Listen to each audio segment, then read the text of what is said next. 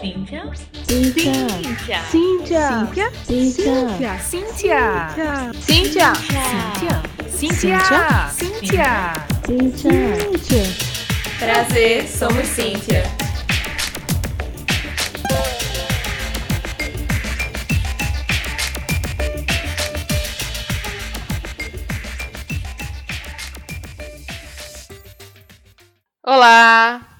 Oi, gente! Você está escutando o podcast Somos Cíntia, que é um podcast quinzenal organizado por nós do Grupo Cíntia. E o que é o Cíntia? É um grupo de apoio e incentivo a mulheres fundado no Centro de Informática da UFPE. E você pode ouvir o nosso podcast a cada 15 dias, nas quintas-feiras, às 18 horas. Ele está disponível nas principais plataformas de streaming. E aqui você vai ouvir é, conversas e temáticas relacionadas a mulheres e tecnologia.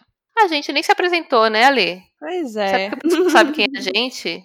a gente sabe que quem nos escuta já sabe o nosso nome, mas se você está nos ouvindo pela primeira vez, eu sou a Erika. E eu sou a Lê. Nós fazemos parte do Centro de Informática da UFPE. E esse podcast nós conduzimos como hostesses, mas é, ele representa o grupo e você vai poder ouvir, se você já tiver ouvido episódios anteriores, ou ouvindo da gente a partir de agora, você vai conseguir conhecer mais mulheres do grupo Cíntia. Então fica ligado aí para você saber quem é que você vai conhecer melhor no episódio de hoje. E aí, Erika? Conta pra gente quem vai ser a entrevistada de hoje. Então, se você escutou o episódio anterior, você já sabe que a gente fez algumas mudanças é, relacionadas ao nosso logo e ao nosso estilo e como a gente vai conduzir os nossos episódios. E sabe também que há 15 dias atrás a gente começou é, a fazer o episódio que a gente está chamando de Quem Você Ouve. Né? E nesse episódio passado, é, a Lê me entrevistou. E agora chegou a minha vez. a vingança. E agora sou eu que vou entrevistar a Lê. Tem perguntas ótimas aqui. E a gente, inclusive, recebeu pergunta via Instagram. E eu vou fazer, tá bom? Espero que você goste da pergunta. Eu achei uma pergunta interessante. Acho que vai te colocar numa saia curta, mas tudo bem. Vamos lá pro episódio? Bora lá.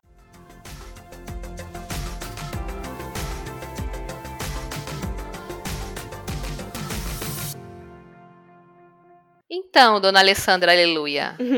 A famosa e primeiríssima questão de todas as vezes. Quem é você na fila do pão? Eita, bora lá pra essa pergunta, né?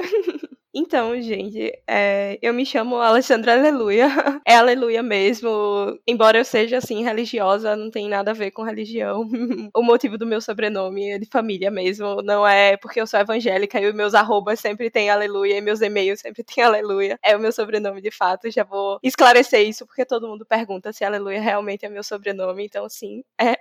eu sou formada em ciência da computação pela UFAL e atualmente faço mestrado também em ciência da computação no SIM, no Centro de Informática da UFPE. E tirando essa parte acadêmica, que a gente vai com certeza aprofundar mais durante a entrevista, eu sou bailarina, eu sou otaku, eu sou gamer, eu sou army, e aí todo mundo voou. Eu explico. O bailarina todo mundo entendeu de eu pratico balé, ou pelo menos praticava antes de me mudar para Recife. Fazia parte da companhia El Gibor, que é uma companhia que é do balé Selma Pimentel, daqui de Alagoas. Muito feliz, muito orgulhosa de ter feito parte. Eu sou otaku. Otaku é uma pessoa aqui no ocidente que é viciada em anime, mangá, e o que é anime e o que é mangá são desenhos japoneses. Eu adoro, eu sou fascinada por esses elementos da cultura asiática, tanto do Japão quanto da Coreia. Eu gosto muito de alguns elementos culturais de lá, e outros também não gosto, obviamente. é... Eu sou ARMY, ah, o que significa ARMY é a pessoa que é fã do BTS, que é um grupo de K-pop. Provavelmente agora K-pop tá muito conhecido, então se você já escutou alguma coisa de K-pop, você provavelmente escutou BTS. E eu adoro, eu amo jogar. E é por isso que eu falei que eu sou gamer. Eu adoro desde sempre jogar. E acho que é isso. Eu na fila do pão sou aquela pessoa que ama conversar, que qualquer pessoa que me conheça sabe que as coisas que eu gosto eu gosto demais. Eu, fica muito evidente que se me deixasse aqui eu ia falar mil anos sobre cosplay, sobre cosplay é você se vestir e interpretar de acordo com algum personagem. Não é só se fantasiar, tá, gente? Você interpreta aquele personagem, por isso que é diferente. Por isso que tem um nome diferente. E é isso, eu amo muitas coisas e as coisas que eu amo, eu amo demais e eu adoro conversar com as pessoas, eu adoro ajudar as pessoas. Eu acho que é isso, se fosse pra. Quem sou eu na fila do pão? É uma menina que tá aí no mundo querendo ajudar as pessoas, querendo fazer alguma coisa pelo mundo. E é isso. Muito animada. e a gente vai precisar ter um glossário, né, para vocês entenderem a quantidade de assuntos que essa pessoa multifacetada vai falar. É, a gente vai tentar, né? E, e, enquanto vai falando, fazendo já uma tradução automática e tal. Mas se alguém ficar com dúvida, manda depois um comentário pra gente lá com a hashtag pra gente poder é, esclarecer. Porque é. é. é muito facetada, viu? então, é, a Alessandra tem tanto assunto que dava pra fazer três horas, quatro horas, cinco horas de episódio. Aí a gente precisou focar um pouco em algumas coisas para poder caber dentro do tempo da gente que já é, né? Que ela já acha grande. é, então vamos começar falando do que, né, da nossa das nossas temáticas mesmo. Como foi que surgiu o teu interesse por computação? Então, gente, é porque eu gostava de jogar. Mentira. Engraçado que quando as pessoas sabem que eu gosto de jogar, as pessoas tendem a achar que eu fiz computação exatamente porque eu gostava de jogar e não foi. Embora eu jogue desde que eu me lembro, literalmente, desde que eu tenho lembranças, eu jogo. Inclusive, tem foto minha com 4 anos de idade jogando já, porque os meus pais jogam. Então, eu já nasci com jogos ao meu redor, o que é muito incrível. E eu sempre falo para as pessoas com muito orgulho que, olha, os meus pais, eles são nerds e gamers, e a gente conversa sobre filmes de super-herói e joga juntos. E isso para mim é incrível. Eu sei que nem todo mundo tem isso e eu fico muito orgulhosa de falar isso. E meus pais brincam comigo dizendo que eu tinha duas opções de carreira, ou eu ia para a área de saúde ou ia para computação, porque minha mãe é da área de saúde e meu pai é da computação. Então, eu fui para computação por causa do meu pai, segundo eles. Mas para mim, a computação que me motivou é que a tecnologia, eu vejo que ela tá em tudo, basicamente. E o poder que a tecnologia tem de ajudar as pessoas, para mim, é o que faz a tecnologia ser tão incrível, ser tão fantástica. E eu olhava assim, eu quero fazer isso, eu quero ajudar, eu quero melhorar a vida das pessoas. E como é que eu posso? Bom, se eu fosse, por exemplo, uma médica, coisa que eu nunca pensei em ser, eu poderia ajudar de uma maneira assim mais pontual. Talvez se eu fizesse uma pesquisa, eu pudesse ter uma abrangência maior, mas eu sempre acho que é uma coisa muito pontual. E eu vejo que quando a gente desenvolve algo na tecnologia, aquilo pode se expandir demais e é incrível isso. Então, o que me motivou foi isso, de poder desenvolver coisas que ajudem muitas pessoas, que tenha um alcance para muitas pessoas, que eu possa levar para pessoas que talvez eu nem conheça. E uma coisa que eu fizer pode ajudar uma pessoa que tem uma realidade totalmente diferente da minha. Eu posso fazer algo com tecnologia que vai abrir um mundo para uma pessoa que talvez ela nem conhecesse se não fosse através da tecnologia. Então, foi isso que me motivou a fazer computação. Eu queria fazer computação desde sempre. Na verdade, até a quarta série eu tinha uma dúvida entre fazer computação ou fazer veterinária, mas aí a minha professora da, da quarta série falou que o meu um bichinho que eu cuidasse poderia morrer. aí eu desisti, porque eu não aguentaria. Eu sempre amei animais. Inclusive, tinha até ano passado o meu cachorrinho Sansão, que meu xodó, amor da minha vida, que faleceu, mas viveu 17 anos, então, né? Perfeito. É, e aí eu tinha sempre essa dúvida até a quarta série. Depois da quarta série, quando eu descobri que bichinhos poderiam morrer, eu não ia conseguir salvar todos os animaizinhos do mundo. Foi só pra computação mesmo. Pelo menos o computador não vai acontecer nada assim. E é isso. Eu poderia ajudar muitas pessoas através da tecnologia. É engraçado porque é, engraçado assim, né? É interessante ver que gerações mais novas elas já conseguem ter uma visão mais ampla de computação, né? Enxergar aplicabilidade e tudo mais. Que eu mesmo, como eu comentei, eu não sabia nem para onde ia. E quando eu estava na quarta série, não sabia nem que existia computação. Né? Exato, mas é porque eu fui muito privilegiada, porque eu tive acesso a computador muito cedo por conta do meu pai trabalhar Sim, com computação. É, quando eu tinha, acho que oito ou nove anos de idade, eu eu já tive o meu computador. Embora ele fosse só para jogar por um bom tempo, inclusive eu entrei na faculdade de computação sem saber programar nem nada, mas é, eu acho que esse contato prévio com o computador abre um, a porta de uma maneira diferente pra pessoa. É verdade. Dá pra saber muita coisa. Agora, o que eu não sabia é que você tinha querido fazer veterinária. Eu também pensei em fazer veterinária lá pelos meus. Não lembro também qual série. Mas lembro também que meu pai chegou a me dizer em algum momento que não tinha futuro, que não ia dar certo, não dar dinheiro. mas o que, me, o que me convenceu a não fazer né, fora o fato de eu ter total inabilidade com toda certeza e não ter noção na época, foi o fato que eu, que eu e essa minha uma amiga minha que a gente era muito, né, amava, queria pegar todos os bichos e levar para casa, foi um momento que eu pensei, gente, realmente, é, a gente não vai ter dinheiro para cuidar de todos os bichos da cidade, isso quando eu morava na cidade interior, né? Uhum. E se a pessoa chegar lá com o bicho e não tiver como pagar, como é que a gente vai fazer? A gente não vai recusar. Aí eu realmente me dei conta que eu ia falir, assim, no primeiro mês, e aí desisti. Pois é, quando eu era mais nova, eu ficava é. olhando os ginásios de escola e ficava imaginando se podia alugar os ginásios e colocar os animais de rua lá para poder cuidar e fazer mutirão. Umas viagens assim, né? Quem pois nunca? É. Eu, queria, eu queria ter um cavalo e criar no terreno baldio da, da esquina da minha rua. pois é, olha as ideias. Ah, é. Então, provavelmente a gente já falou sobre isso em algum episódio anterior, você já comentou, mas vamos falar um pouquinho mais. Você fez graduação na UFAL, né, que é a Universidade Federal de Alagoas. É, você está aqui em Recife hoje fazendo o seu mestrado no SIM, mas você fez sua graduação na UFAL. E você já comentou algumas vezes comigo, quando a gente conversa sobre, sobre essas questões de graduação, de pós, que você percebe algumas diferenças, né, de, de lá para cá. Às vezes a gente comenta alguma coisa, você faz, ah, mas na UFAL tal coisa, ah, na UFAL outra coisa. Uhum. Então conta um pouquinho, assim, dessa, dessa tua vivência lá. O que, que você acha que você podia, que você gostaria de trazer de lá para cá?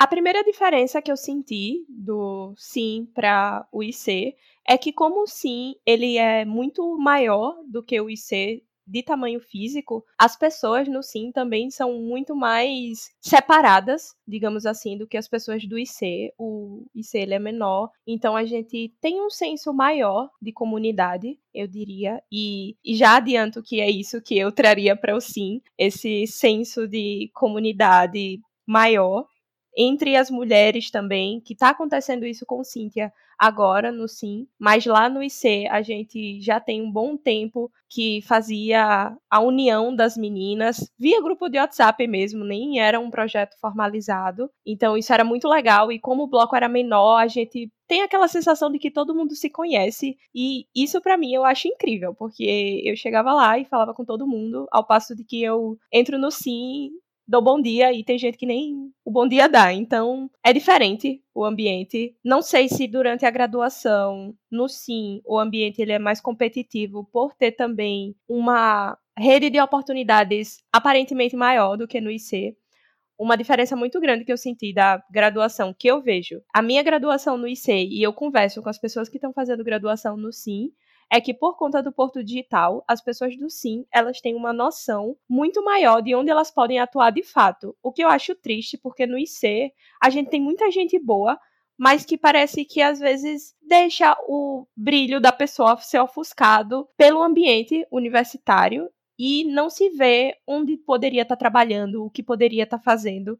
Eu não sei se eu também sou muito iludida ou muito sonhadora, mas eu acho que a gente pode grandes coisas na vida da gente. E é meio triste isso no IC de ver que muitas pessoas se frustram. E eu acho que isso vem do fato de que a gente não tem tantas oportunidades de emprego, de muitas coisas para se aplicar o que a gente está fazendo. Mas no IC a gente também tem muita pesquisa e é isso que com certeza dá uma luz no fim do túnel para para a pessoa que está fazendo a graduação lá. Eu mesma participei de iniciação científica três vezes quando eu estava durante a minha graduação. Também fui monitora e para mim foram experiências maravilhosas, fantásticas, eu amei. E eu acho que é isso. O sim e o IC, a diferença maior para mim é sempre o tamanho, a magnitude das coisas que acontecem no sim e que acontecem no IC. São assim bem diferentes. Os dois ambientes eles têm muitas pesquisas, os dois ambientes têm pesquisas de qualidade, mas que o IC tem toda aquela questão de ser menorzinho, de ser, para mim, tem aquela ideia de tá uma coisa mais numa comunidadezinha. E isso, obviamente, é bom e ruim, né? Tem seus lados bons e seus lados ruins. Qual foi o ano que tu fez graduação? Assim, qual o período?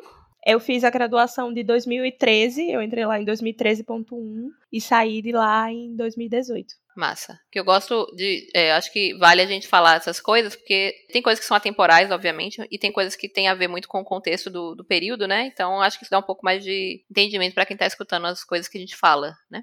Exato. Mas aí, aproveitando que a gente tá falando da UFAO, eu vou aproveitar para fazer a perguntinha que, tá lá, que veio lá do Instagram, né? Veio do, do podcast chamado Emílias. Inclusive, quem não conhece, a gente vai deixar a referência aqui, né? Como a gente sempre deixa do que a gente comenta. Que é um podcast que também é sobre mulheres e tecnologia. Bem legal. Que é lá da UFTPR. Já entrevistou pessoas maravilhosas, é, mulheres incríveis, escutem também. É, é, muito legal o Emílias. E aí, alguém, não sei qual, qual das, das, duas pessoas que são hosts, deixou um comentáriozinho lá no, no nosso Instagram, perguntando o seguinte: né, uma perguntinha que eu acho que é para deixar ler é, não sei, como é que você vai colocar ali? Eu vou, eu, vou, eu vou refazer, assim, porque a pergunta foi assim: quem foi seu professor favorito na, na UFAL? Seu professor ou sua professora? né? Aí eu acho que às vezes, assim, não sei quem tá escutando, aí o professor vai ficar triste, a professora vai ficar triste, eu vou, eu vou dar até uma, uma repaginada na pergunta do tipo assim: quem é que você quer fazer, assim, uma homenagem? Ai, é meu Deus! Colocada contra a parede, assim.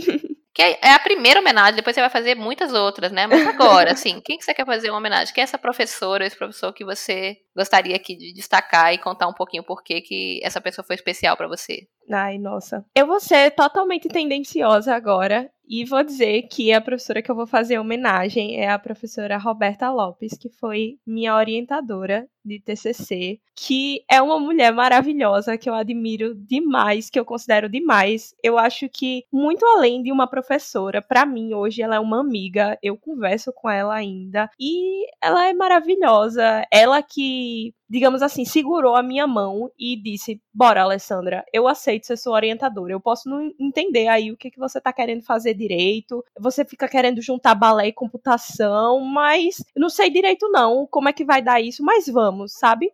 E eu acho que a gente precisa de pessoas assim na vida da gente, que olhe, mesmo que não entenda exatamente o que você quer fazer, mas que olhe nos seus olhos e diga, poxa, eu acredito em você. E assim, essa confiança que ela teve em mim é algo que eu vou ser eternamente grata e eu tenho uma admiração profunda por ela, porque ela é uma mulher incrível e me ajudou bastante durante todo o meu TCC. Ainda me ajuda muito, não só como professora, como amiga. Ela, para mim, é um exemplo de profissional. É o exemplo que eu quero ser como professora universitária um dia, de chegar junto do aluno, de humanizar a profissão do professor universitário, de saber que ah, não é aquela coisa de ficar tendo prazer em dar zero para as pessoas, saber que o professor ele tá muito mais para chegar junto do aluno, para mostrar outros caminhos, o que é um orientador assim, para mim seria essa pessoa que eu faria a homenagem. Então, se ela estiver escutando isso, eu vou mandar isso para ela com certeza. Então, um beijo,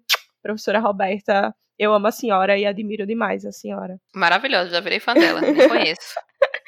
Vou apresentar um dia, maravilhosa. Vou cobrar. E aí, ainda falando desse, né? A gente já. Você já entrou num ponto que eu ia, que era da próxima pergunta, né? E aí, essa sua pesquisa CCC, né? Ajudou você a escolher seu tema de mestrado e no fim das contas você escolheu o sim, né? O que, que fez você escolher o sim? Mas primeiro, só para você não esquecer, conta pra gente um pouquinho, pra quem tá ouvindo, como foi seu TCC, o que, que você pesquisou no seu TCC. Certo. Antes de eu falar o que é que eu pesquisei no meu TCC, eu vou só lembrar que eu já fazia balé antes de entrar em computação e eu sempre via a computação como um meio de ajudar as pessoas. Uma coisa que eu tenho muito claro na minha cabeça é que a dança, a arte em si, eu acredito que ela muda a vida das pessoas. Eu acredito que você pode ter uma vida completamente diferente se você enveredar por alguma das artes eu de fato acho que a arte muda a sua vida, muda o modo como você encara o mundo, muda a forma como você se expressa, como você conversa com as pessoas. Para mim, impacta em tudo, sabe? E quando eu entrei no curso, eu sempre ficava, meu Deus, eu amo balé, eu amo balé, eu amo balé. Aí eu olhava as coisas de computação, meu Deus, são incríveis, eu adoro computação, não faria outra coisa na minha vida. E eu sempre tive aquela vontade, por que eu não posso juntar as duas coisas? Se eu amo tanto balé, eu amo tanto a dança e eu amo tanto computação e acho que a, computação tem um poder incrível, porque eu não posso juntar esses dois mundos. E foi o que eu fiz. Eu acho que a tecnologia ela tá aí para ajudar, E o balé, ele tem muita coisa que pode ser explorada, que pode ser melhorada com o uso da tecnologia. Por quê? Quando a gente pensa em balé, a gente pensa no bailarino, o que é que a gente primeiro vai pensar? Primeiro que não vai pensar em um bailarino, vai pensar em uma mulher, bailarina. E essa bailarina vai ser como? Ela vai ser magra, ela provavelmente vai ser branca, a perna dela vai estar tá lá no topo, ela é aquela pessoa esguia e flexível, e eu não quero isso, e eu acho que a tecnologia, ela pode proporcionar isso. Sabe quando a gente pega o celular e tá rolando no feed, e aquele feed parece que foi feito pra gente? Eu acho que é esse o poder que a tecnologia tem de, na dança, fazer coisas pensando na gente e não pensando naqueles modelos pré-definidos que algumas academias de balé pregam. E, inclusive, eu quero ressaltar aqui que essa minha crença de que a gente pode fazer diferente vem muito da academia de balé, que eu fiz parte, da academia de balé clássico Selma Pimentel, que vem muito da minha professora e diretora, minha mestra, Selma Pimentel, que tem esse desejo de mudar o modo como a dança é vista. Para ela, quem pode fazer balé é quem ama dança. É simples, esse é o único pré-requisito. Você não precisa ser magra, você não precisa ser flexível, você não precisa abrir escala, você não precisa nada dessas coisas que as pessoas pensam. E aí, a tecnologia, para mim, ela pode facilitar, ela pode democratizar o uso, ela pode democratizar a prática do balé, ela pode ajudar as pessoas em suas individualidades na dança. E foi a partir daí que eu fiquei pensando: bom, como é que eu posso juntar computação com balé? Porque são duas coisas que eu amo e eu não sei dizer qual das duas eu amo mais, porque o poder da tecnologia ainda me fascina de uma forma muito grande. E foi nisso que eu, conversando com a professora Roberta, eu disse: olha, eu queria saber se a gente podia fazer um sistema de recomendar passos para as pessoas treinarem em casa. Um problema muito grande que tem é você estar tá praticando balé na aula e é ótimo, porque o professor está lá lhe instruindo. Mas você chega em casa, quer praticar balé e você não sabe que passo deveria fazer. Então foi o que eu fiz, que é o meu TCC, foi um sistema que ele recomenda passos de balé clássico de acordo com o seu nível, de acordo com o seu objetivo. Eu acredito que nem todo mundo que faz balé quer ir, por exemplo, para um Bolshoi. Um Bolshoi, para quem está ouvindo e não conhece, é uma das maiores academias e mais prestigiosas academias de balé do mundo. E o meu TCC foi isso. É, talvez fique um pouco computês se eu falar que usei algoritmo genético, inteligência artificial, mas inteligência artificial é um nome que eu adoro, para fazer esse tipo de recomendação, mas foi isso que eu fiz.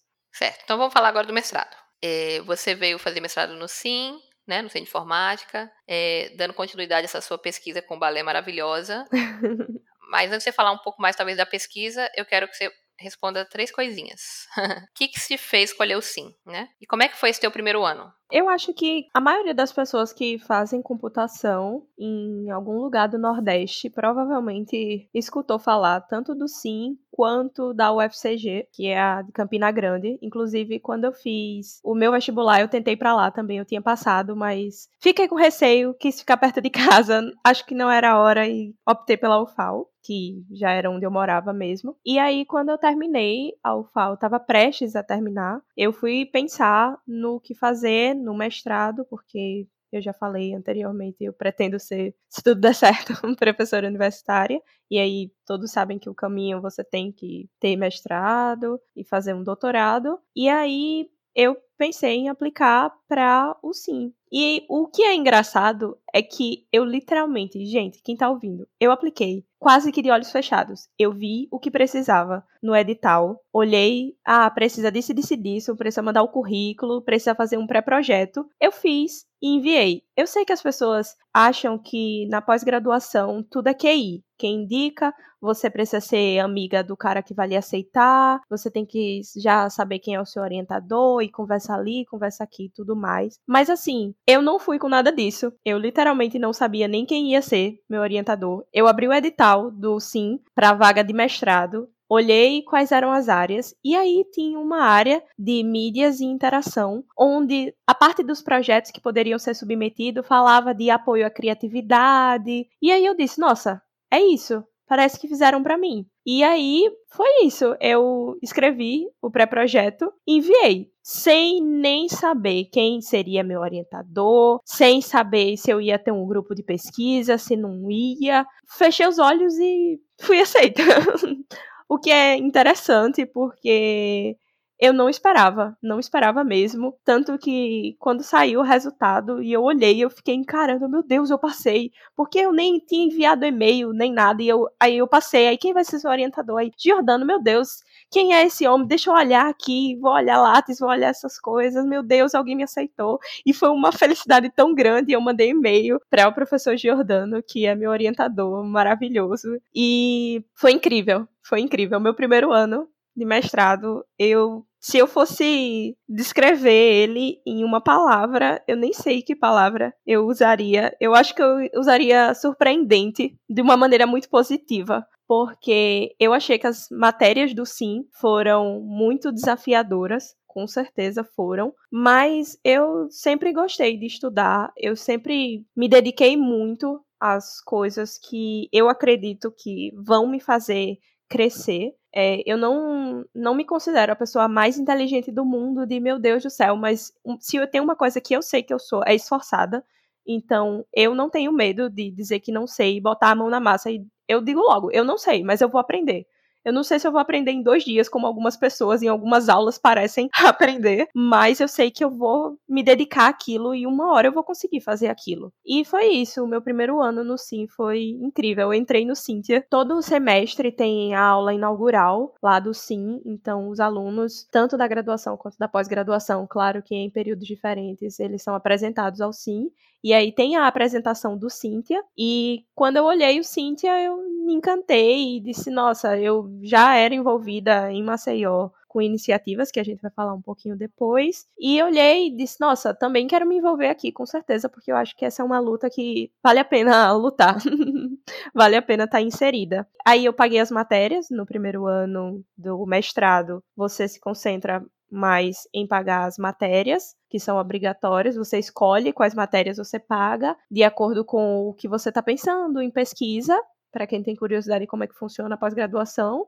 E no segundo ano do mestrado você se dedica inteiramente à sua pesquisa. Eu devo dizer que muita gente fala que a pós-graduação é um terror e você está atormentado, mas para mim não é. Para mim é um prazer. Eu sou extremamente grata de ter conseguido entrar no Sim. Eu espero poder fazer um trabalho excelente no Sim. E aí tem esse primeiro ano que a gente paga as matérias e o segundo ano que se dedica à pesquisa. E para mim está sendo maravilhoso. Esse primeiro ano foi desafiador, foi. As matérias, algumas foram bem puxadas, foram, mas é como eu falei. Se você tá no mestrado, você vai fazer um mestrado, você tem um objetivo, você sabe por que você tá lá, por que, que você quer aquilo, foca naquilo, sabe? Não tem, não tem muito, muito segredo não para isso. Eu sou muito de fazer o que eu amo. Eu sou muito de fazer aquilo que eu escolhi fazer e eu acredito naquilo que eu escolhi fazer. Então eu sei que não importa que desafio, que dificuldade eu tenha, eu vou passar por ela, porque eu tenho claro o que eu quero fazer aqui no mundo. Então eu vou conseguir passar por isso. Então, é isso. E aí tem mais uma, uma coisa para você comentar, né? Você falou várias coisas aí que eu compartilho, inclusive a gente compartilha o mesmo orientador. Maravilhoso. É, pois é. Mas outra, outra coisa que eu acho que você pode comentar para quem está escutando é, e que a gente já comentou várias vezes em outros momentos, e a gente, a gente considera que tem um impacto muito bom muito positivo na vida de uma pessoa que está fazendo pesquisa é fazer parte de um grupo de pesquisa, né? Nós fazemos também, né, gente? É o mesmo orientador, mesmo grupo de pesquisa, tal, tal, tal. Enfim. É, então, conta aí é, qual é o nosso grupo de pesquisa, qual é o seu grupo de pesquisa, como é que ele se chama e qual o impacto que ele tem para você dentro da sua pesquisa, né? Dentro do seu, da sua vivência de mestrado. Quando eu passei no mestrado, eu como falei, não sabia nem quem ia me orientar, não conhecia nada, não tinha entrado em contato com o professor, não tinha mandado e-mail, nada, gente, nada, absolutamente nada. Eu passei e aí eu vi que foi aprovada, aí eu mandei um e-mail para ele para saber se de fato ele iria querer me orientar, porque vai que ele, meu Deus, aceitei uma menina aqui, nem conheço ela, socorro, tô arrependido. vai que acontecesse isso. E eu já tava no mestrado na UFAL nessa época. Eu tinha começado o meu mestrado na UFAL porque o, o calendário da UFPE ele estava diferente do calendário da UFAL. Então eu já tinha começado o mestrado lá na UFAL que eu tinha passado também lá, mas eu mandei um e-mail e ele quando aceitou conversar comigo, ele disse: aceito sim ser orientador, é, gostei sim do seu projeto, do seu pré-projeto de pesquisa, acho que você tem muito a agregar no grupo. E aí ele disse, me apresentou ao Mustique, que é o grupo que a gente, eu e Erika participamos. Eu vou ser tendenciosa? Com certeza, porque é o grupo mais maravilhoso que tem no Centro de Informática e talvez nesse Brasil. Por quê? Porque são pessoas que trabalham né? é com. Isso mesmo, é isso mesmo. porque são pessoas que trabalham primeiramente com aquilo que amam. Eu não vejo pessoas no Mustique que estão ali e estão fazendo algo que não gostem, que estão fazendo algo que não dê brilho nos olhos. Impossível. As pessoas do Mustique, você se vocês um dia tiverem a oportunidade de ir para uma das nossas reuniões, vocês vão ver que são pessoas que amam o que elas pesquisam, que amam o que elas estão fazendo. E isso para mim é tudo. Juro a vocês, tudo no mundo para mim, quem ama o que tá fazendo. E as pesquisas do grupo, elas são voltadas para a área de criatividade, principalmente para jogos, para música, para dança. Então, foi como se fosse um boas-vindas à sua casa. Eu me senti assim no grupo, porque são pessoas que estão envolvidas com arte. E uma diferença que eu senti da UFAL para o UFPE do IC, Instituto de Computação, para o SIM, Centro de Informática, foi exatamente isso. Como o IC ele é menor nesse sentido, tem menos áreas que possam ser pesquisadas. E o SIM não, o SIM tem muita gente, tem um público muito diverso, o que deu a oportunidade que se no IC não tinham pessoas que estavam trabalhando com arte diretamente, não tinha um grupo que trabalhasse com isso, no SIM eu encontrei esse grupo. E foi uma surpresa muito boa, porque eu não tinha ouvido falar do grupo. Imagina, gente, se eu tivesse ouvido falar do grupo, eu já teria submetido, não tinha pensado duas vezes, já tinha até conversado com o grupo, já tinha pedido para participar de reuniões e tudo, que inclusive se você estiver ouvindo e tiver interesse, manda mensagem para eles, a gente vai deixar o Instagram do grupo de pesquisa da gente aqui. Pode mandar mensagem que vocês podem participar das reuniões. E a gente basicamente faz pesquisa que envolva computação, tecnologia e artes.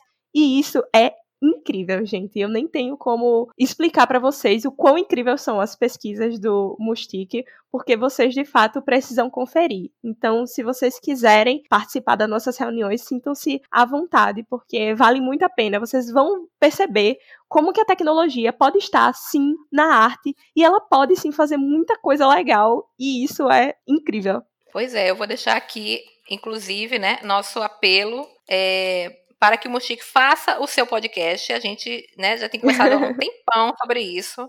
Né? Porém, eu e a Lê não tem menor condições de assumir essa tarefa, apesar de eu amaria assumi-la, porém a gente não tem condições nenhuma. Pois é. E aí tem mais um monte de pessoa no grupo lá que precisa, né? É, ver como é que vai fazer isso, a gente sabe, a gente sabe que hum. não é hum. fácil. Oh. A gente sabe que demanda muita coisa, mas nossa, ia valer demais, assim. É, a gente tem certeza que vocês iam adorar, porque de fato o Mochique tem pesquisas incríveis, tem pesquisas incríveis. E falando mais um pouquinho, assim, de um grupo de pesquisa em si, na pós-graduação, que ele é muito importante, porque a pós-graduação, principalmente quando, depois que você paga suas matérias e você só tem a sua pesquisa, torna-se uma jornada que às vezes é solitária. Muita gente fala que a pesquisa é algo solitário. E assim, quando você está dentro de um grupo de pesquisa, você sente que você não está sozinho, você vê que tem pessoas que estão pesquisando, nem sempre estão pesquisando a mesma coisa que você, mas são pessoas que estão ali, que passam por processos parecidos com o seu. Por mais que o tema da pesquisa não é o mesmo, tem pessoas que estão passando a mesma coisa, e você ter esse sentimento de comunidade dentro da pós-graduação é muito importante. Então, a experiência de ter um grupo de pesquisa, fazer parte de um grupo de pesquisa, para mim é fundamental, tanto para o seu desenvolvimento pessoal, quanto para a sua saúde mental, quanto para você fazer novas amizades mesmo. Para mim É isso que significa fazer um, parte de um grupo de pesquisa. E eu quero é, falar duas coisinhas rápidas que tem, tem a ver com o que ele falou. Uma é que o, o né? Talvez você que escutou o episódio anterior tá pensando o que, que eu tô fazendo no Muxique. Porque minha pesquisa não tem a ver necessariamente e diretamente com arte, né? Mas o Muxique, apesar desse nome, ele não é só um, um grupo de pesquisa relacionado à arte, né? Exato. Ele é um, um, grupo de pesquisa relacionado à inovação. Então, a gente também tem pesquisas que não são diretamente é, ligadas a alguma, alguma arte específica e de cara, né? O que significa que ela não possa vir a ter algum, algum viés ou algum contexto relacionado a isso. Mas é um grupo também de inovação. Então, como a Lê falou, eu tô lá é, pesquisando algo que a princípio não tem a ver com balé, nem tem a ver com música, mas eu consigo contribuições excelentes das pessoas que que estão fazendo pesquisas, porque é, essa troca de ideias de quem pesquisa coisa diferente, ela também é muito, muito, muito positiva. Então é muito bacana mesmo você fazer parte de um grupo de pesquisa. E eu só queria dizer mais uma coisinha, né? Porque talvez você esteja escutando e pensando aí, gente, esse, essa, essas criaturas moram em que mundo paralelo de alegria e felicidade? de informática, né? Porque eu só me lasco, né? É, eu só isso, aquilo, mas é, é importante a gente falar, eu acho que é importante a gente falar que obviamente muitas pessoas sabem disso, né? As experiências elas são muito individuais, a gente já falou isso desde o início. A gente escuta mulheres que aparentemente estão em contextos parecidíssimos e escuta né, depoimentos totalmente diferentes e vivências diferentes, apesar do que nos une, apesar do que é, do que está no entorno, né? Que a gente sabe, mas as experiências elas acabam sendo realmente muito pessoais e é possível, gente. É, eu sei que a gente sabe que a experiência da universidade, da pós-graduação, eu falei um pouco sobre isso ela não é a melhor possível de maneira geral, mas é muito possível sim a gente ter experiências positivas dentro da pós-graduação. E como a Lê falou, é, estar com as pessoas, né? Talvez eu não vou dizer as pessoas certas no lugar certo, né? Faz toda a diferença para essa experiência ser boa. Então, assim, é, eu super indico para quem está pensando em fazer pós tente conhecer as pessoas, tente conhecer essa pessoa que vai lhe orientar antes. Ali deu muita sorte, né? Ela, ela realmente ela deu sorte nesse sentido de não de ter conseguido passar, porque realmente é possível, é possível sim passar sem conhecer ninguém, mas de passar com uma pessoa que a pessoa deu é certo com ela. Né? Deu super certo. Maravilhoso. Mas é importante, de repente, tenta conhecer quem é que vai te orientar, tenta conhecer se tem grupo de pesquisa, tenta conhecer um pouco as pessoas, para você pelo menos chegar, é, chegar no, é, né, na experiência um pouco mais, sabendo um pouco melhor e de repente poder de fato procurar escolher intencionalmente pessoas que têm objetivos similares aos seus, que têm o que a Lê falou, brilho nos olhos, né? Gente pesquisando porque quer pesquisar, porque quer aprender, né? Porque quer fazer mudanças. Porque a gente sabe que às vezes a pessoa vai fazer um após porque acha que precisa ter isso no currículo. Por outros motivos, né? Tem diversos motivos pelo qual você pode decidir. Como, como a Lê falou, porque precisa chegar lá na frente no objetivo final dela, então ela vai fazer após. Mas ela não tá fazendo após só para virar professora, né? Com certeza. Ela tá né, tá fazendo apoio porque ama o que, o que pesquisa. Então, assim, isso faz muita, muita diferença. Então, se você tiver essa opção, se você tiver essa oportunidade, esse, diria até esse privilégio, né? Tente conhecer as pessoas dos grupos, tente conhecer as pessoas que, com quem você vai trabalhar, que isso ajuda pra caramba. Exato. Tá bom, então vamos falar agora sobre Grupo Cíntia. você tá no conselho, como você falou, quando você descobriu o Cintia, você já se interessou, e aí o seu interesse foi aumentando, e você agora já está no conselho. É, eu sei que essa não foi a sua primeira experiência com um grupo de mulheres. Você falou da experiência de ter um grupo lá que ainda não era formalizado via WhatsApp, né? Que depois chegou a se formalizar, mas você também foi cofundadora do Pai Ladies Maceió. Uhum. Então, eu vou te fazer uma pergunta assim, a gente fala o tempo todo sobre isso né? É, então não vou te perguntar especificamente o que é o PyLadies, nem o que é a Kate Falk, inclusive a gente vai deixar links também para quem quiser saber mais. vou te fazer uma pergunta mais específica, que na verdade, né, eu meio que já sei a resposta. Tô brincando.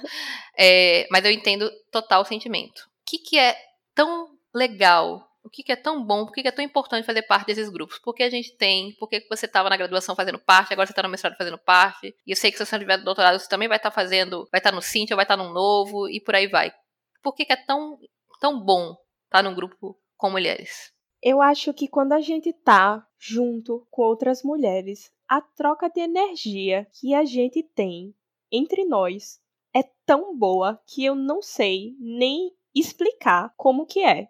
Se tem uma mulher escutando a gente e não faz parte de algum coletivo que una outras mulheres, por favor, tenha essa experiência pelo menos uma vez. Vai em alguma palestra, vai em algum workshop, algum evento que você se reúna só com mulheres uma vez, para você sentir essa energia. Eu não tenho como falar de outra forma, a não ser essa essa troca de energia que tem. E aí, o que é que essa energia faz, né? Essa energia, ela transforma todo o ambiente. Ela lhe transforma. Ela, com, cer com certeza, depois desses encontros, depois de participar de grupos assim, o seu pensamento, suas vivências, sua empatia, que você também vai exercitar bastante nesses eventos e nesses grupos, vai se transformar. Com certeza você não vai ser a mesma pessoa que você era antes de entrar no grupo e depois de entrar nesse grupo. Na área de computação, você muitas vezes vai se sentir só, vai se sentir deixada de lado às vezes pelos meninos. Pode acontecer isso. Eu mesma quando entrei, só tinha eu e outra menina no, no curso de ciência da computação lá na UFAL e ela desistiu no segundo período. Eu fui amiga dela, foi a, a, pessoa que eu falei no primeiro dia, fiquei andando com ela. Também fiz amizade com outros meninos Fiquei andando com ela o primeiro período inteiro. E no final, ela passou, assim, na metade do período ela já tava, acho que eu vou desistir. Eu, não, vamos junta, vamos junta. Ela terminou o primeiro período, mas assim, no segundo ela não se matriculou e desistiu do curso. Mas quando você tá com outras mulheres, é esse poder de vamos junta, vamos junta que importa, que foi isso que é, eu acho que é isso que é importante ter esse vamos junta, você não tá só. É bom, embora a, a maioria ainda hoje das minhas amizades são masculinas, sim. A minha turma da UFAL foi maravilhosa. Eu sou a única menina, mas eu não tenho o que reclamar da minha turma da UFAL, mesmo dos meninos que entraram comigo. Ainda hoje a gente conversa, tem grupo no WhatsApp, são todos incríveis e maravilhosos. E essa união entre as mulheres é que eu acho importante. Eu acho importante a gente rever, rever o que a gente. as nossas ações. E quando a gente tá nesses grupos, é isso que acontece a gente revê a forma como a gente trata outras mulheres, a gente revê os comentários que a gente faz sobre outras mulheres. A gente vê como a gente é criado numa sociedade que faz a gente pensar coisas que a gente não sabe nem por que pensa. Mas a gente pensa. E eu não tô aqui para dizer que, ai meu Deus, fada sensata, sem defeitos, nunca errou. Não, gente, eu acho que é importante a gente reconhecer que a gente já teve várias atitudes babacas, a gente já teve várias atitudes machistas, mas que o importante no processo de desconstrução, o famoso processo de desconstrução, que não tem nenhum glamour, não é fácil, não é da noite pro dia, você não vai estar tá só porque você está se desconstruindo que você nunca mais vai errar, mentira, porque você, mesmo estando nesses grupos, você é suscetível sim a cometer ações que são machistas, sim, mas a importância de você estar tá com outras mulheres e você se fortalecer nesse meio. A troca de energia, a troca de experiência, a troca de vivências que você tem nesses grupos. E eu não tô dizendo que nesses grupos também não tem treta, também não tem brigas entre as mulheres, que tem, juntou pessoas, vai ter briga sim, mas as brigas elas somem quando você vê que esse grupo se uniu em prol de algum objetivo. Seja a gente aqui no Cynthia, quando faz uma ação como o workshop de Python, a Erika com o programa Essa Menina, ou Hack Girl. Quando a gente vê essas ações tomarem forma, quando a gente vê o impacto que teve, você fica com o coração quentinho, sabe? Você sabe que, poxa, eu tô fazendo a minha parte. Eu tô tornando, eu tô lutando pelo menos para tornar o mundo um, um lugar melhor. Acho que é essa a importância de você participar desses grupos e por que, que é tão bom. Vale a pena, assim, essa experiência. Pois é, né? Se você não se convencer agora, não sei mais o que pode lhe convencer. Vem fazer parte do Cíntia. Isso aí. Manda mensagem pra gente. Exato. Mas ainda falando sobre paixões, coisas que você gosta, né? Você falou um pouquinho lá na sua abertura que você adora jogar. Que você é gamer, né? Uhum. É, como talvez algumas pessoas não entendam tanto sobre o assunto e talvez não tenham ouvido aí no nosso episódio 2, mas quem não ouviu vai escutar, que vale super a pena. Conta aí pro pessoal o que, que danada é ser uma gamer para você e como é que você consegue ser gamer, cientista e bailarina. Multitarefa. Brincadeira. Então, é gamer, para quem não sabe, é a pessoa que gosta muito de jogar e joga muito. É basicamente isso. E não importa se é jogo no celular, se é jogo no computador, se é jogo no PlayStation, tanto faz o console que você tá jogando. É você gostar de jogar e você fazer isso com frequência. Isso, pelo menos ao meu ver, já é o que lhe denomina gamer. E a experiência de ser gamer, eu acho que ela é bem diversa, mas a partir do momento que a gente isola alguns, algumas variáveis, digamos assim, tem alguns pontos em comuns. Vou isolar duas variáveis. Você jogar jogos online e você ser mulher, ou seja, jogos online que você vai estar em contato com outras pessoas também reais. Estão jogando por meio do computador, seja de qual plataforma for. É, eu acho que ser gamer é incrível, mas também não é um mar de rosas, principalmente nesse ambiente online, porque é um ambiente que reconhecidamente é tóxico, é prejudicial, é um ambiente muito machista. Se a gente fala que a computação é cheia de homens, os jogos também são ambientes que são cheios de homens, então é normal você, enquanto mulher, estar tá jogando e as pessoas não acreditarem nas suas habilidades, achar que você tá jogando porque o seu namorado joga, porque o seu amigo tá, tá lhe ajudando. Sempre tem que ter um cara lhe ajudando no jogo. Eles sempre acham que você não pode estar tá sozinho no jogo, você não pode ter conseguido as coisas no jogo por conta própria. Então, isso é bastante desafiador. E eu acho que isso não acontece só nos jogos online. Quando você se insere em comunidades, também acontece isso. Eu sou também jogadora de RPG. RPG é Role Playing Game é uma sigla, que é um jogo que você interpreta papéis. Tem o RPG online? Tem. E tem o que é com dados, digamos assim. Alguns não são, alguns não são, mas muitos são com dados. E você interpreta personagens e você vivencia a história com seus amigos. Também tem eventos disso. Eu gosto de jogar vários tipos de jogos e já participei de eventos, já participei de competições. Então, eu sei que não é um mar de rosas quando se trata de jogos, mas eu acho que vale a pena se você gosta de jogar mesmo que inicialmente não seja um ambiente que você tenha muita representatividade feminina nele, mesmo que seja um ambiente que muitas vezes pode acontecer situações hostis com você. Eu vou dar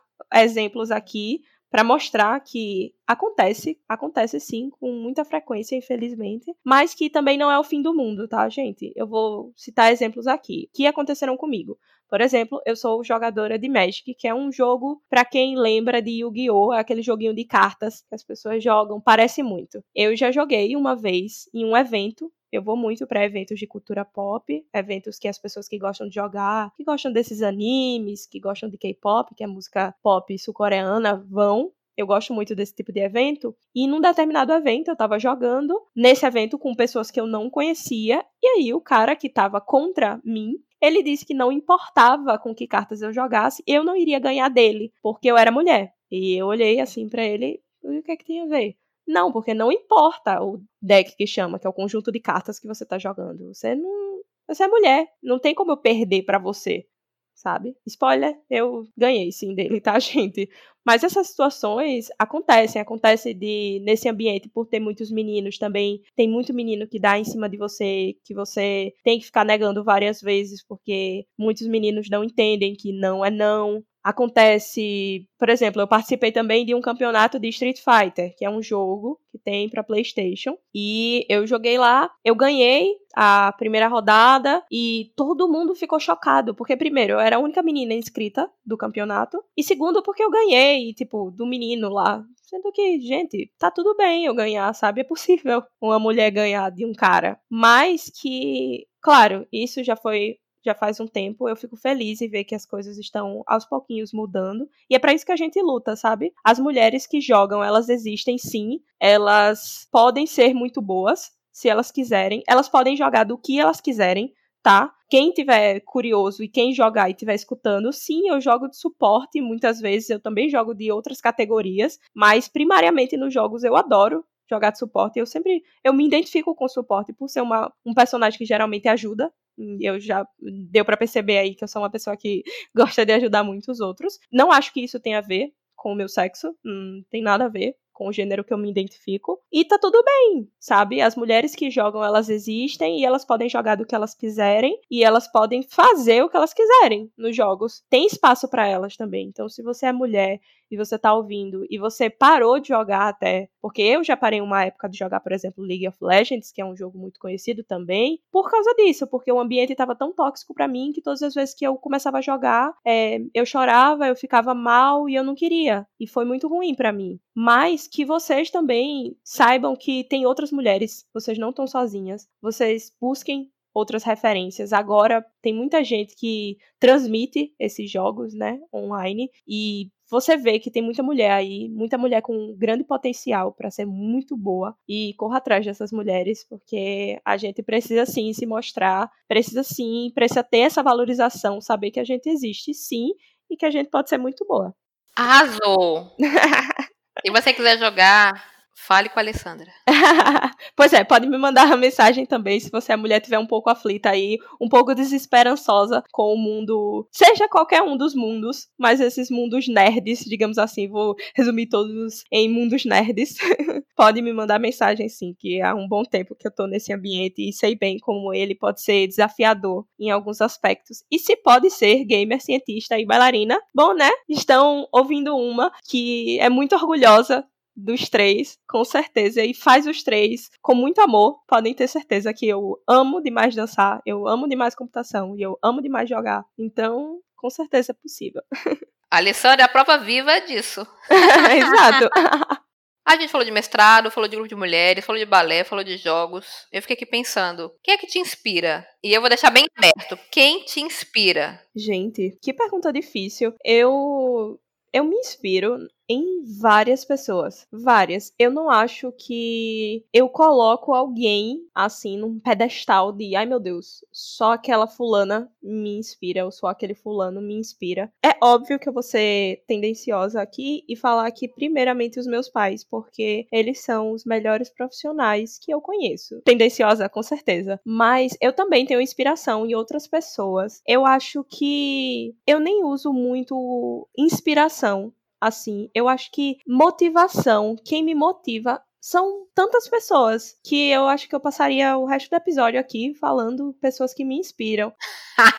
então eu vou, eu vou lhe interromper agora, porque eu tinha certeza que não era uma pessoa só, né? Bailarina, jogadora, grupo de mulheres, mestrado. Exato. Porém, eu vou, vou, então eu vou, eu vou dar uma especificada aqui. Você pode dizer três pessoas que te inspiram. Fora os seus pais. Três, três pessoas aí. Pode ser, enfim, eu falei quem te inspira. Na verdade, nem precisa ser pessoa, né? Mas pode falar três aí. Três pessoas que me inspiram. Ok, então eu vou falar.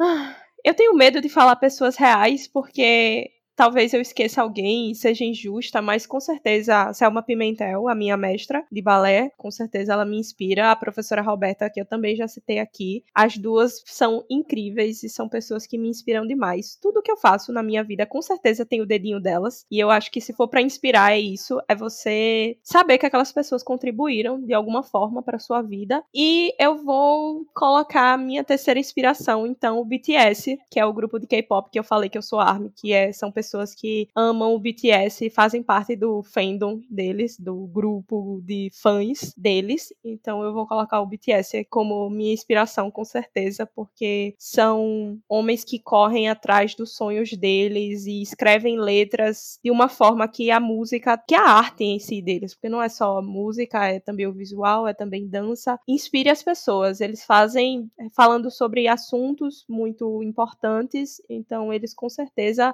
me motivam a dar o meu melhor, a ser uma pessoa melhor. Então, eles vão entrar na minha categoria de inspiração, sim. Adorei o quanto você foi eclética. é, né? Porque tem muitas coisas. Eu acho que a gente pode se motivar e se inspirar por várias coisas. Eu falo por mim. Por exemplo, eu posso dizer, Érica, você me inspira, você me motiva. Por quê? Ah, eu acredito muito. Choro, porque... porque eu acho você uma pessoa incrível, sabe? Não é porque eu tô gravando o podcast com você, mas quando eu fiz a entrevista com você, eu já lhe conhecia, mas eu fiz a entrevista e eu, puxa, que mulherão da censurado aqui, né, galera?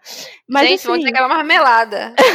pois é. E assim, eu acho você uma pessoa incrível. Então eu acho que você me motiva, assim, você me inspira, porque eu vejo que você alcançou coisas e ainda tem muito mais a alcançar. E o modo como você alcança, as coisas que você acredita, eu acho você fantástica, sabe? Então por que não essas pessoas que estão ao nosso redor, elas não podem inspirar a gente, elas não podem motivar a gente, porque sempre tem que ser alguém muito distante da gente, talvez, para escolher como inspiração, sabe? Gente, já acabou o episódio aqui. eu vou ter que ir ali chorar e não vai dar tempo de eu voltar mais hoje. É, eu vou aceitar, porque eu aprendi que a gente tem que aceitar, né? A gente tem que aceitar tudo que vem de bom pra gente. É, a, e eu não vou ficar falando aqui né, de volta, porque senão vai ficar um episódio, uma pelada completa, né? Mas a gente sabe sabe o quanto a gente conversa sobre algumas coisas e ela sabe o quanto é, ela já tá no futuro em relação a mim, né? Então, que bom, que de repente vai sair alguma coisa boa. Tá, melhor dizendo, já está saindo, né? Eu quero dizer que vai sair coisas melhores, vão sair coisas muito melhores. E aí, você, né, essa jovem na flor da idade, falou um pouquinho na. Acho que durante essa conversa você falou um pouquinho, mas tenta dar uma, assim, né, uma recapitulada. Quais são as suas expectativas, assim, relacionadas a, ao seu futuro acadêmico e profissional, né? Eu acho que você falou, mas talvez você possa falar um pouquinho mais sobre isso isso. Certo. Bom, eu falei aqui realmente antes que o meu objetivo é ser professora universitária por diversos motivos, mas eu acho que o principal que me faz querer ser professora universitária é que durante a minha graduação eu vi, eu sempre acreditei que o professor, ele é um diferencial na vida da pessoa. Você ter um bom professor muda a sua vida, de longe. Mas que durante o tempo de universidade, eu vi que o professor parece que ele é uma bifurcação na vida estudantil da pessoa. Se você tiver um professor bom, você vai lá longe, você tem condições de ir lá longe, mas também se você tem um professor ruim, parece que isso impacta de uma maneira negativa extrema na sua graduação e pode até levar você a desistir do curso. Então, eu acho que quando eu escolhi ser professora universitária, embora eu sempre gostei de ensinar, sempre pensei em ser professora universitária, é, eu acho que foi isso que me, me deu aquele estalo de que, nossa, é isso que eu quero fazer eu quero ajudar outros jovens que estão no ambiente acadêmico e mostrar para eles que o ambiente acadêmico pode sim ser um canto incrível, pode sim ser um canto bom. Não é porque o professor que tem aquele abismo de distância entre vocês e o professor é aquela pessoa que nunca erra, que tá sempre certo, que é o dono da razão, o dono de todo conhecimento e ele tá acima de você por ter mais conhecimento que você. Não é isso. Então, eu acredito muito nessa aproximação de aluno e professor professor. Eu acredito muito que um professor, ele tem tanta experiência boa para poder passar para o aluno que é isso que eu quero fazer. A torcida é gigante. tenho é. esperança que eu, vou ver, que eu vou ver isso acontecer. Eu tenho esperança que a gente vai ganhar, que o mundo vai ganhar essa preciosidade de parceria sua em tornar a universidade um lugar mais humano, mais feliz. Com certeza, vamos lá. A meta é essa. E aí, então, eu estou fazendo mestrado atualmente. Eu pretendo entrar no doutorado também, se tudo der certo. Eu consigo ser aprovada no doutorado. E o meio é esse, para se tornar professora universitária. Como todo jovem, eu sei que eu sou nova ainda, muitas coisas podem acontecer no futuro. O caminho, eu não acredito que ele é tão linear desse jeito, como possa parecer que, ai, não, só faz mestrado, doutorado, depois você vira professora. Não é assim também. Tem concurso para se fazer, que nem se sabe se vai abrir. Então também eu hoje e atualmente eu também sou muito dividida ao ponto de querer ter é, experiências, não que a docência não seja uma experiência prática, mas hoje eu vejo que eu quero, eu tenho mais a vontade, talvez durante o doutorado mesmo, de aplicar meus conhecimentos em outras áreas, não necessariamente sendo professora, mas aplicando o que eu sei. Eu também tenho esse pensamento atualmente, né? Até porque eu sou jovem e, gente, não fiquem achando que vocês estão me ouvindo, que eu sei exatamente tudo, tenho toda a minha vida planejada, eu sei o que eu quero, sei onde eu quero chegar, mas o caminho não é linear dessa forma. Então. Ela tem sim, viu? Ela tem um planner planejado até 2058.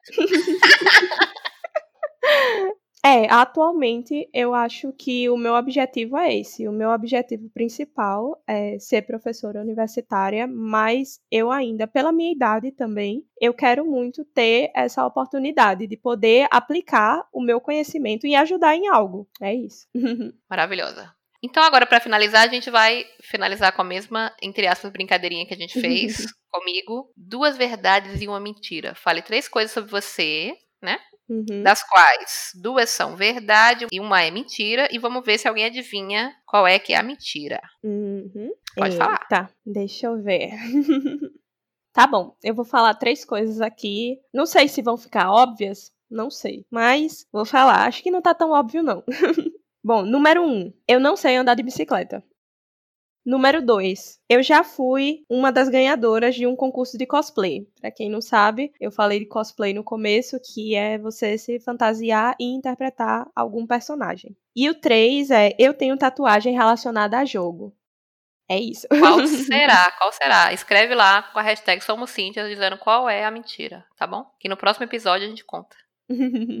e sobre o episódio anterior, qual das suas afirmações era uma mentira, Erika? Então, qual era a minha mentira, gente? É, acredite se quiser, eu não gosto de arroz.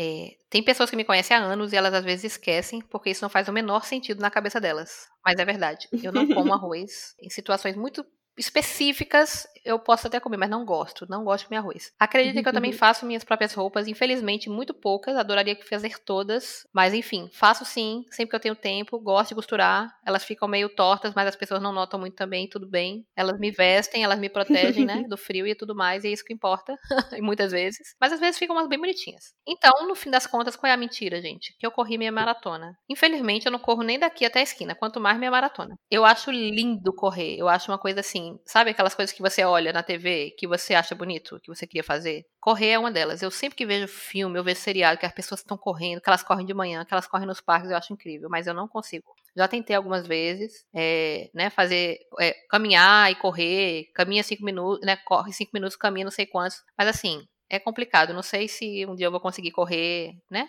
Ali só por exercício, um exercício mesmo, sabe? É algo que me cansa de um jeito impressionante, assim. O pouco que eu corro me cansa horrores. Então, eu já tive vários sonhos, inclusive, que eu, que eu não conseguia correr. É interessante isso. Faz muito tempo que eu não tenho, mas eu tinha sonhos recorrentes que eu não conseguia correr. Que eu precisava correr e eu, eu ficava empacada. Então, infelizmente, essa é a mentira. Que eu queria que a mentira fosse que eu não gosto de arroz, né? Era melhor. Mas é não. A mentira é que eu nunca corri meia maratona.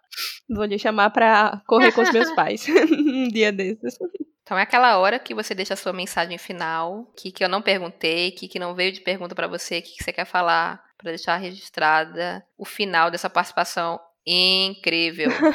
a mensagem final que eu quero deixar para quem tá ouvindo a gente é: se tá com medo, vai com medo mesmo, porque você nunca vai, se você ficar esperando ter certeza estar boa. Ah, eu só vou fazer tal coisa se eu tiver muito boa naquilo. Ah, eu só vou aplicar para aquela vaga se eu preencher todos os pré-requisitos. Ah, eu só vou tentar fazer tal coisa quando eu, ah, eu não tô começando isso porque eu não tenho tempo. Gente, vocês sempre vão inventar desculpas e mais desculpas. Sempre vai aparecer um outro compromisso para você não tirar aquele seu projeto do papel, para você não tomar aquela atitude que você queria. Então, bota a cara. É o meu conselho aqui que eu tenho para dar. É isso, se arrisca. Se você acredita naquilo, pode até ser que dê errado, pode sim. Não tô dizendo que vai dar certo sempre não, mas se você acredita naquilo, mete a cara. Confia nos seus instintos, confia que você quer fazer aquilo e descubra depois o resultado se vai dar certo certo ou se não vai dar. Pode ter certeza. Você vai ficar muito mais arrependido e ficar remoendo se você não fizer. É muito melhor, por exemplo, ah, vou tentar aqui abrir escala, claro, com as devidas precauções, mas tente, se esforce para aquilo, do que você nunca tentar abrir escala só porque você disse que não ia conseguir. Então, não fique esperando ter todas as condições perfeitas, não fique esperando para tirar da gaveta aquele projeto que você ainda não começou, esperando ter as condições perfeitas, esperando ter o ambiente perfeito perfeito, o momento perfeito, porque o momento perfeito é agora. Você faz com o que você tem,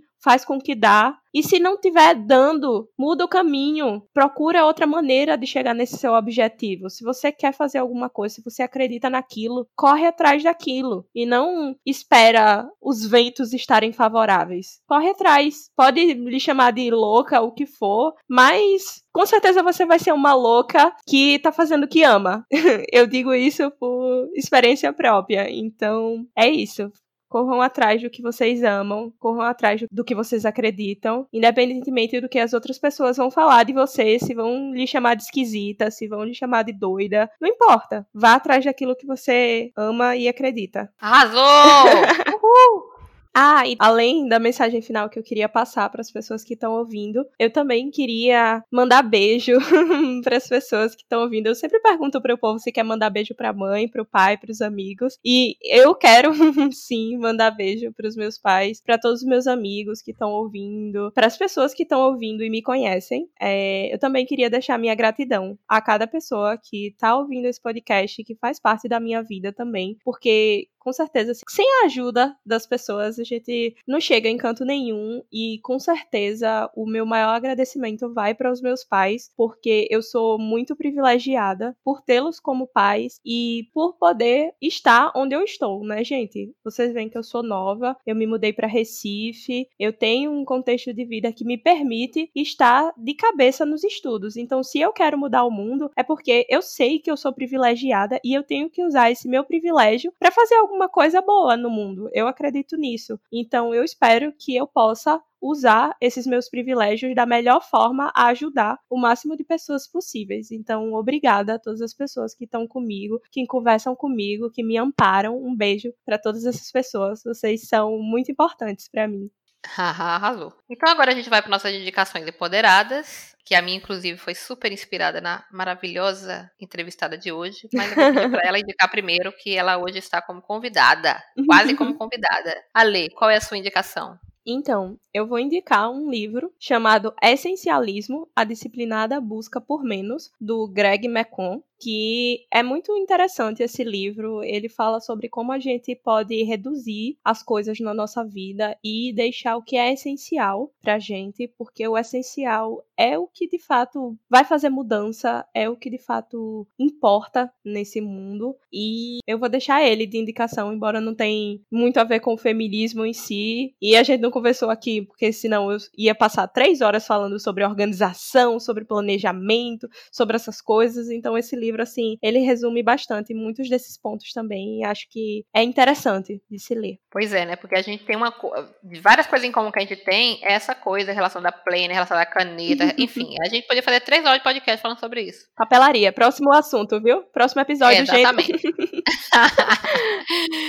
ah, tá bom, então deixa eu dar, a, fazer a minha, né? Como eu falei, bem inspirada hoje pela nossa entrevistada maravilhosa. Então eu vou indicar esse Instagram que eu acho maravilhoso, que chama Empodere Duas Mulheres. Eu já sigo faz um bom tempo é, e ele traz temas diversos, mas relacionados a um empoderamento feminino, a questão do apoio entre as mulheres, né? Questiona bastante a questão da competitividade, por exemplo, que né, ainda é muito falada como se né, nós vivêssemos é, nós vivêssemos brigando e coisas e tal. Então, ele é muito legal, traz ponto muito importante, ajuda muito a pessoa até a se manter informada de uma maneira rápida sobre diversos assuntos que nos impactam, né? Especialmente nós mulheres, mas ele também fala de outras coisas. Então, indico bastante, tem livro, tem um monte de coisa. Se vocês entrarem lá, vocês vão provavelmente gostar. Sigam lá o Empodere Duas Mulheres.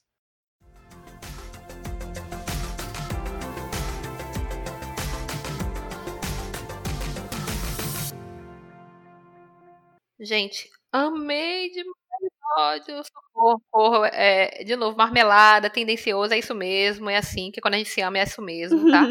foi muito legal, foi muito legal. Também, do mesmo jeito que a Lê falou que descobriu algumas coisas, eu também acho que escutei algumas coisas que eu não tinha ouvido antes, achei o máximo, o máximo, a admiração também só aumentou. Quero dizer a vocês, foi um prazer enorme fazer esse episódio, espero que seja para vocês também um prazer enorme escutar. Espero que vocês não tenham ficado aborrecidos de ficar ouvindo uma louca falando de balé, balé, balé. E nada. Ah, e só para lembrar vocês que o nosso sorteio do curso da Udemy ainda tá ativo, né? A gente só vai sortear. A gente talvez até reveja se depois da pandemia, viu? Porque depois da pandemia e da quarentena, pelo visto, não vai ser nem tão cedo, né? Hum, Mas enfim, por hora ele está. O sorteio em si está suspenso, mas a, a participação no sorteio está valendo. Então, posta lá, vai lá no Instagram, olha as regras e faz suas postagens para concorrer a esse curso que você vai poder escolher lá dentro das opções que a gente colocou. E não se esquece de dar o feedback. Eu também adorei estar conversando aqui, falando mais sobre mim. Eu espero que você que tá ouvindo possa ter se inspirado só um pouquinho em mim, assim. Pudesse. Se eu fiz você dar alguma risada também, tá tudo certo. Acho que esse é o bom, assim, a gente conhecer pessoas diversas, saber que cada um tem sua história. E foi muito interessante. Eu também não me preparei para as perguntas, eu fui justa, não fiquei olhando as perguntas antes da entrevista, para ser justa. Percebi o quão nervosa a gente fica aqui para falar. Mas não se esquece também de usar a hashtag Somos Cíntia e hashtag Mulheres Podcasters e dizer pra gente o que é que você tá achando desse novo formato. Fala também se você quiser comentar da nossa nova identidade visual que lançamos no episódio passado. Se você não fez o comentário, faz agora. Diz o que você tá achando. Diz pra gente usando as hashtags ou mandando mensagem direta, seja no Twitter, seja no Instagram, arroba Grupo Cíntia, e fala o que você tá achando, fala o que você quer ver por aqui, fala quem você quer que a gente converse. Se você quer que a gente traga algum tema específico, pode mandar mensagem pra gente, que a gente vai adorar ler todas as mensagens de vocês.